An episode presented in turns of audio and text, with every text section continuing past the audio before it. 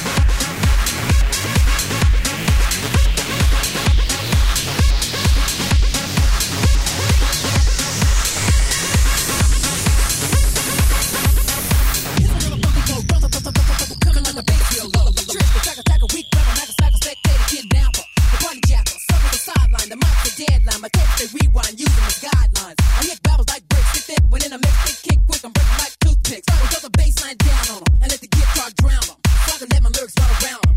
How the feel to be submerged in superb? Use a narrows and verbs and get the best kick to the curb. You just a nerd, labeled as an outcast. I put a saddle on your back and ride that ass.